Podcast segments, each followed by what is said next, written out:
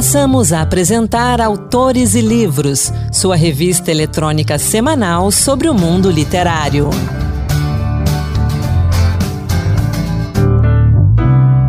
Olá pessoal, sou Anderson Mendanha e a partir de agora, Autores e Livros, sua revista literária de toda semana. Hoje teremos dicas de leitura, lançamentos e poesia, muita poesia. Vamos juntos! A gente começa com a dica de leitura de Mayra Cunha. Clube do Livro. Olá, trago hoje a dica de um livro que parece um quebra-cabeça literário.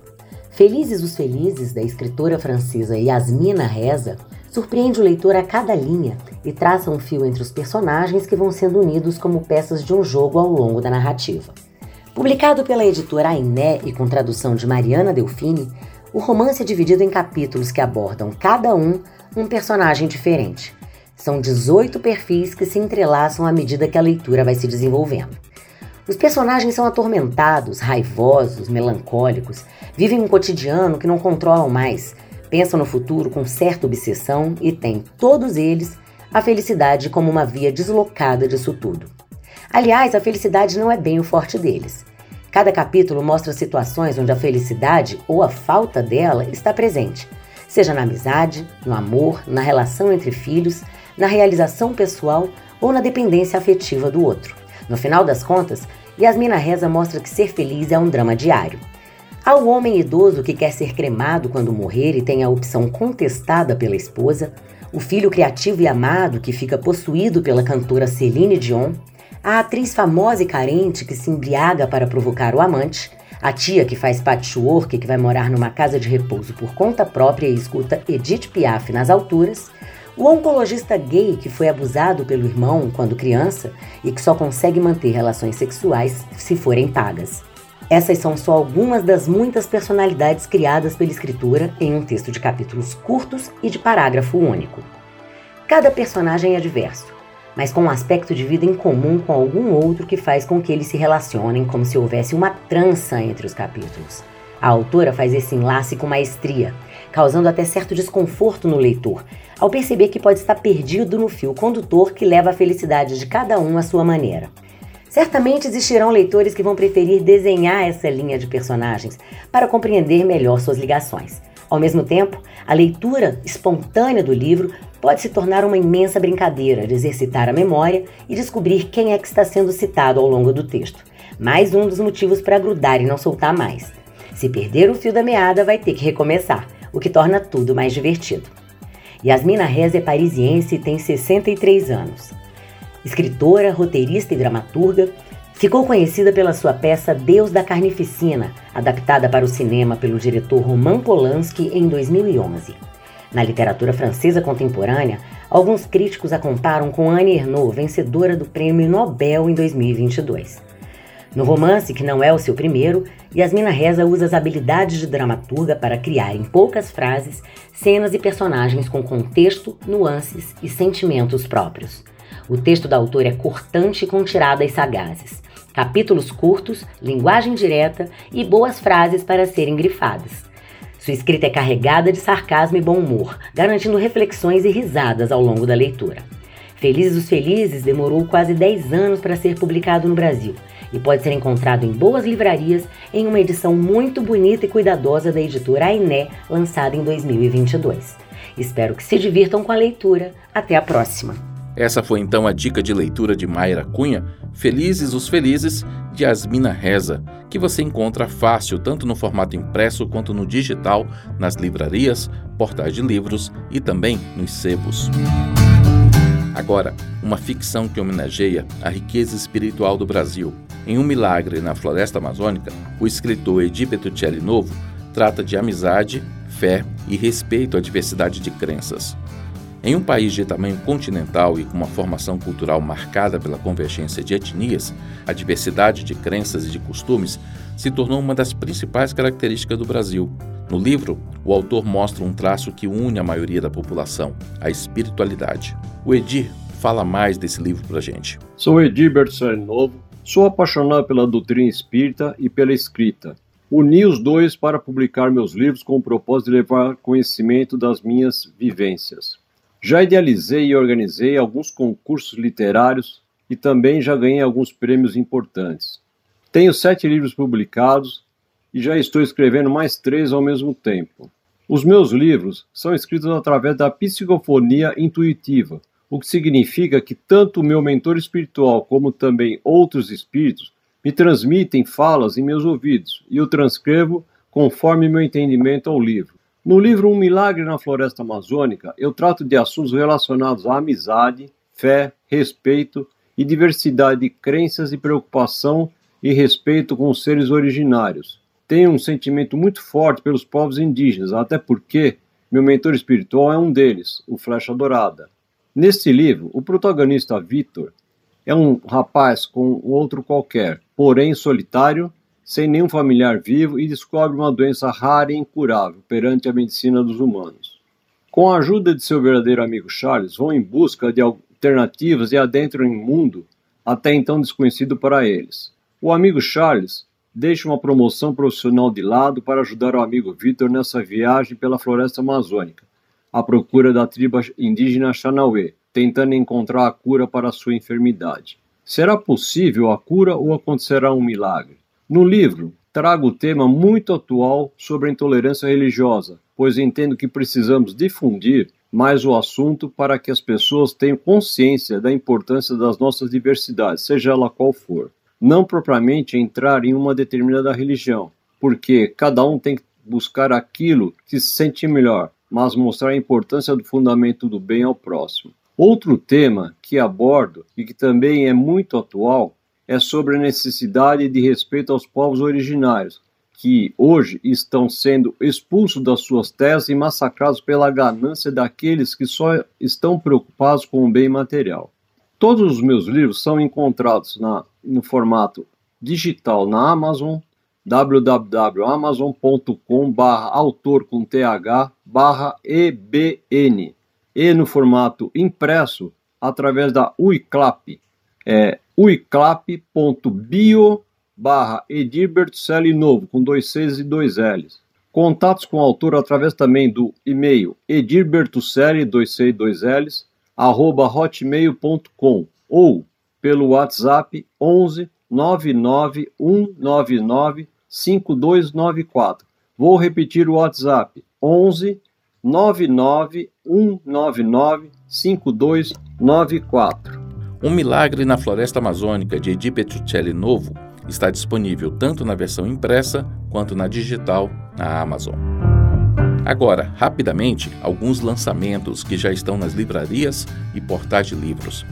Eu começo por O Segredo da Alegria, livro de Alice Walker, lançado em 1992 nos Estados Unidos, que chega agora ao Brasil pela José Olímpio, com tradução de Marina Vargas. O Segredo da Alegria apresenta a história da vida de Tashi, heroína africana cindida entre a imposição da tradição e a felicidade de descobrir-se sujeito da própria vida. Aqui, Alice Walker, ganhadora do prêmio Pulitzer e do American Books Awards por A Cor Púrpura, presenteia o público mais uma vez com seu dom e coragem de narrar histórias de violência e bravura de maneira fascinante. A gente destaca também aqui no Autores e Livros O Engenheiro da Morte, a participação da elite alemã no Holocausto, de Márcio Petilhuk. Um romance que revela as várias faces da natureza humana e a ambição e a corrupção no interior do regime nazista. Em 1942, Hitler avança na conquista da Europa. Crescem os campos de trabalho forçado e extermínio, que passam a escravizar e matar de forma sistemática.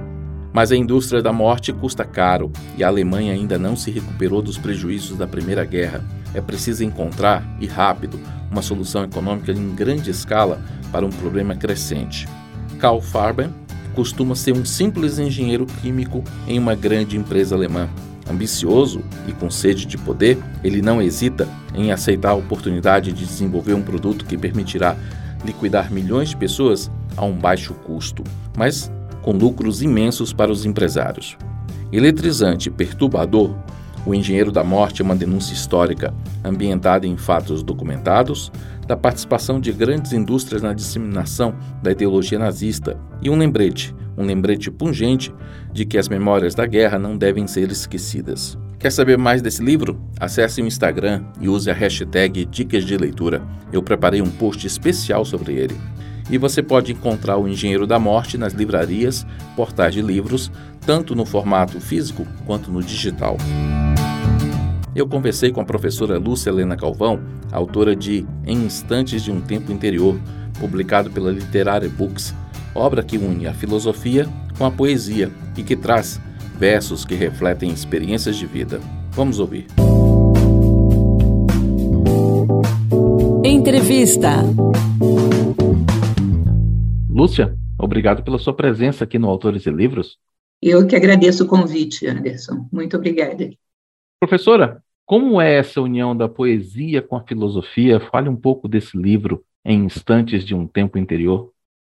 Eu acredito que a poesia não possa ser um envelope vazio, simplesmente um jogo de palavras sem uma mensagem. Então, quando a poesia se une à filosofia, eu acho um casamento perfeito, porque a filosofia dá o conteúdo, e através da poesia damos uma forma que faz com que ele tenha sonoridade, musicalidade, com que tenha beleza. Né? Então, desde que comecei a dar aulas em Nova Acrópole, já há coisa de três décadas, comecei a esboçar alguns poemas e escrever com mais seriedade há cerca de vinte e poucos anos. Tá? Sempre pegando as minhas experiências dentro da filosofia, as minhas vivências e tentando condensá-las numa forma poética, que agora apresento ao público. Esse livro ele traz poemas de várias épocas, de várias fases da vida da senhora. Como é que foi a seleção desse material? É, na verdade, nós apenas dispensamos os primeiros, da, da juventude, os mais amadorísticos. Os demais usamos todos. Então, aí eu tenho praticamente toda a produção poética que eu fiz em toda a minha vida, que pode ser, digamos assim, levada a sério, considerada como tal.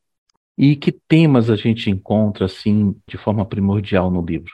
Ah, falamos muito sobre felicidade, sobre harmonia, sobre beleza, ou seja, temas diários problemas sobre a dor, problemas que constantemente o homem se curva sobre eles para encontrar respostas, encontrar saídas.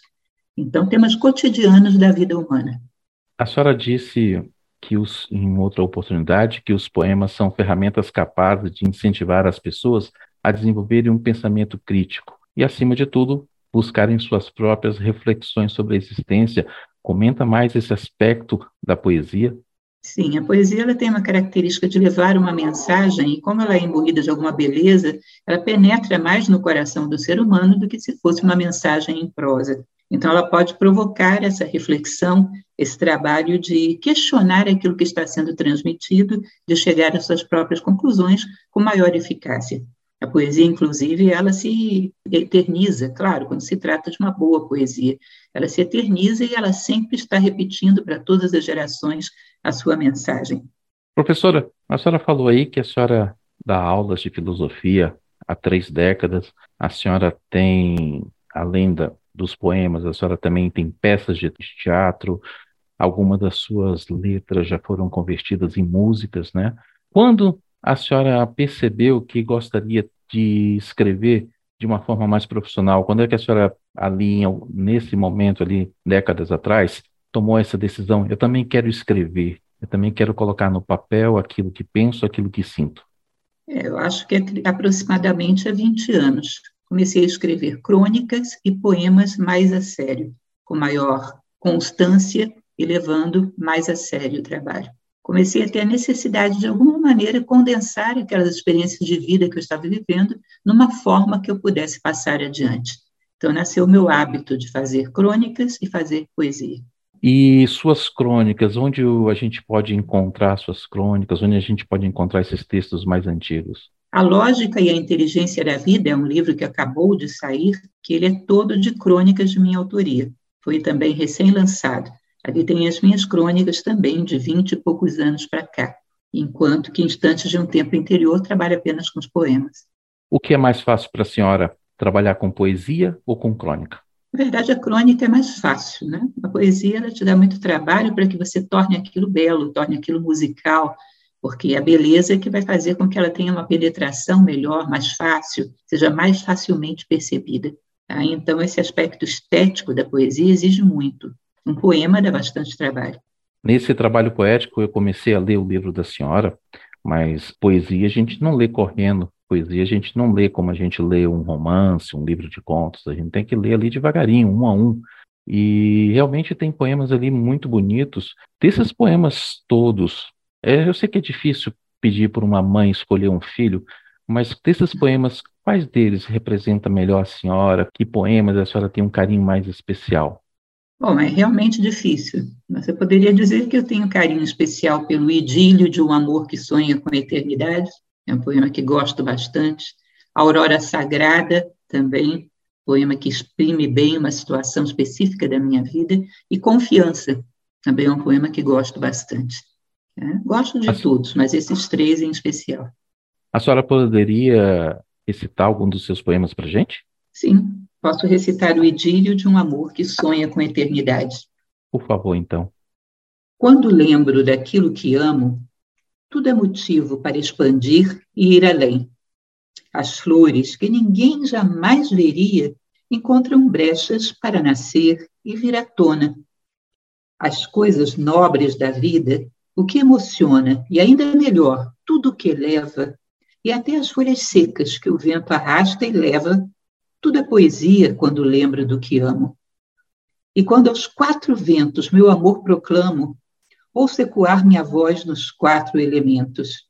E as emoções buscam em espiral os sentimentos, e nada resta sobre a terra que eu não veja belo, pois o meu amor é liga, é forte elo, é compromisso com a beleza e com a esperança. E até as aves que compreendem tudo isso entoam o meu amor a toda a terra nas auroras, e revigora o ardor para quem luta e avança, e esgotam-se as lágrimas para quem sofre e chora. Tudo isso, ao transbordar, o meu amor atinge e alcança, pois ao jorrar do céu, em vales e montanhas, preenche o que está vazio, apara o que fere e arranha, é cálido abrigo no frio, é brisa fresca no calor. E, acima de tudo, é amor. Estará aí ainda quando as fúrias do tempo, soprando, levarem os vales e os montes levarem o calor e o frio, e só restar o vazio, tão total e absoluto, tão profundo e sem horizontes. Aí está nascente, a fonte de onde brota o meu amor. Pois meu coração aí vive, e baila, e dá à luz o universo. E aí nascem as leis, sempre em versos, que tomando forma em palavras, são, em síntese, o que sinto e o que proclamo aos quatro cantos, quando lembro do que amo. Muito bom. Professor, eu quero aproveitar a presença da senhora aqui no Autores e Livros e falar um pouquinho de filosofia também. A gente sabe que filosofia, eu sei, a senhora, acredito que muitos dos nossos ouvintes também, filosofia é muito importante é, na vida do ser humano.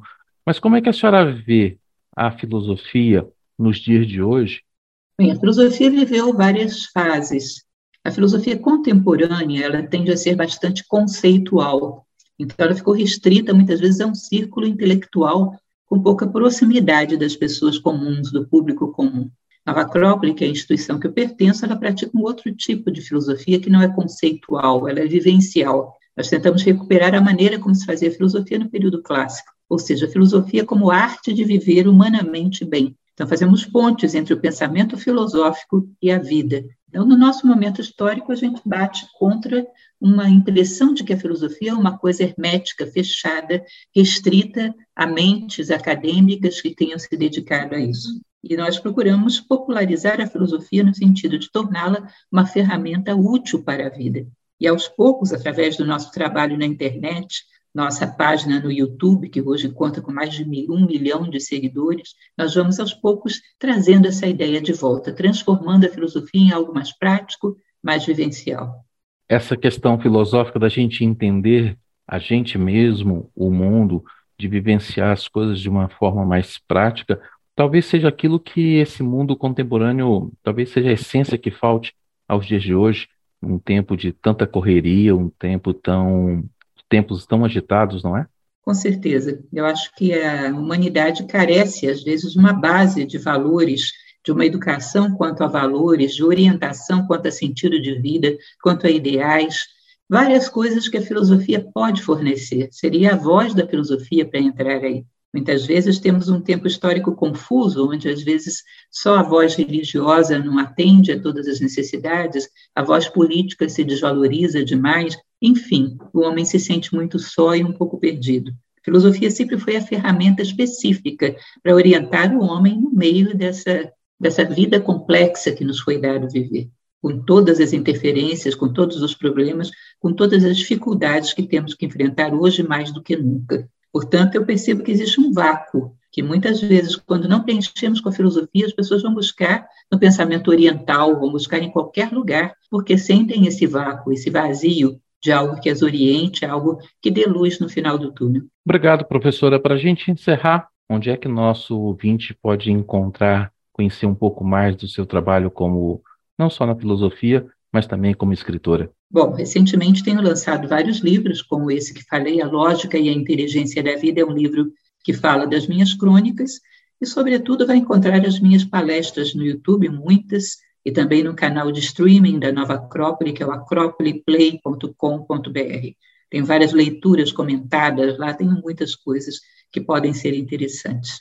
E dentro da Nova Acrópole sempre vão encontrar, ando por várias unidades. Tá certo, então. Professora Lucilena Galvão, obrigado. Obrigado pela conversa aqui conosco e até a próxima. Muito obrigada, Anderson, mais uma vez pelo chamado, pelo convite e obrigada a todos os nossos ouvintes. Instantes de um Tempo Interior, de Lúcia Helena Galvão, está disponível na Amazon e no site da editora loja.literarybooks.com.br. E a gente continua de poesia. No Encantos de Versos de hoje, Marluce Ribeiro nos traz uma seleção de poemas de Jorge de Lima. Encantos de Versos Poemas que tocam.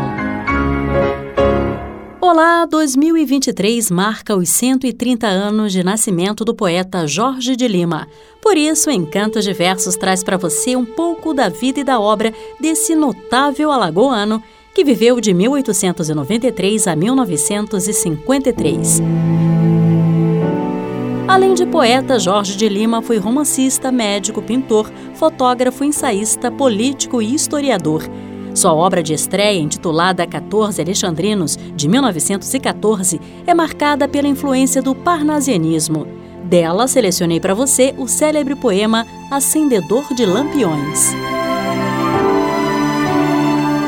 Lá vem o acendedor de lampiões de rua, este mesmo que vem infatigavelmente parodiar o sol e associar-se à lua, quando a sombra da noite enegrece o poente. Um, dois, três lampiões, acende e continua, outros mais a acender imperturbavelmente. À medida que a noite aos poucos se acentua e a palidez da lua apenas se pressente. Triste ironia atroz que o senso humano irrita ele, que doira a noite ilumina a cidade, talvez não tenha luz na choupana em que habita. Tanta gente também nos outros insinua crenças, religiões, amor, felicidade, como este acendedor de lampiões de rua. Sua vasta produção literária, caracterizada pela grande variedade de gêneros, temas, formas e estilos, costuma ser dividida em fases: a parnasiana, a regional ou afro-nordestina, a católica e a órfica ou hermética. Jorge de Lima, em sua poesia, além de denunciar a exploração e a marginalização do negro, consegue captar sua linguagem e sua alma. Exemplo disso encontramos nos versos de Maria de Amba, publicados em Poemas Negros de 1937. Para não apanhar mais, falou que sabia fazer bolos. Virou cozinha foi outras coisas para que tinha jeito. Não falou mais. Viram que sabia fazer tudo, até molecas para a casa grande. Depois falou só, só diante da ventania, que ainda vem do Sudão. Falou que queria fugir dos senhores e das judiarias deste mundo para o sumidouro. A conversão de Jorge de Lima ao catolicismo em 1935 dá início à chamada fase religiosa de sua poética, que teve como marco a publicação de Tempo e Eternidade, em parceria com Murilo Mendes. Sua lírica final, caracterizada pelo retorno às formas clássicas, é exemplificada nos versos de Soneto da Saudade, que você ouve agora. Quem não canta? Quem? Quem não canta e sente? Chama que já passou, mas que assim mesmo é chama. A saudade é o assinto infinda, confidente, que de longe me acena e fascina e chama. Mágoa de todo mundo e que tem toda gente, uns sorrisos de mãe, uns sorrisos de dama, um segredo de amor que se desfaz e mente.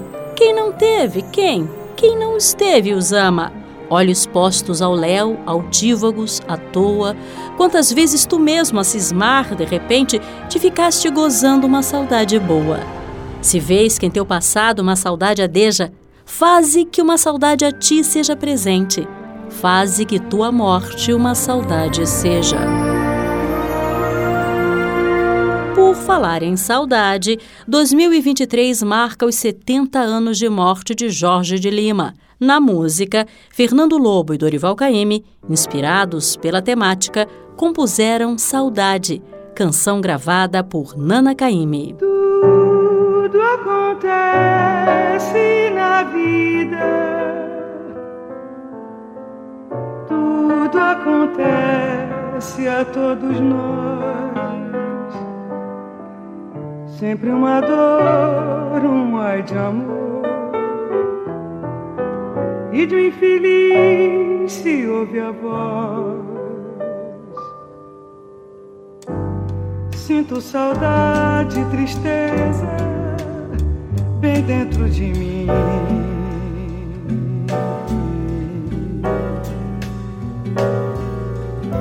Coisas passadas já mortas que tiveram fim Esse foi o Encanto de Versos dedicado ao poeta Jorge de Lima. Se você quiser conhecer mais da obra dele, a gente recomenda Poemas Negros, uma seleção que permite um olhar panorâmico sobre a diversificada obra de Jorge de Lima, fácil de encontrar por aí. E o Autores e Livros vai ficando por aqui. Se você quiser saber mais sobre os livros que comentamos aqui hoje, acesse o Instagram e use a hashtag Dicas Autores e Livros. Essa edição do Autores e Livros contou com a apresentação de Anderson Mendanha, produção de Ana Beatriz Santos e Rita Zumba e trabalhos técnicos de Cristiane Melo e Antônio Carlos Soares. Até a próxima. Boa leitura. Acabamos de apresentar Autores e Livros, sua revista eletrônica sobre o mundo literário.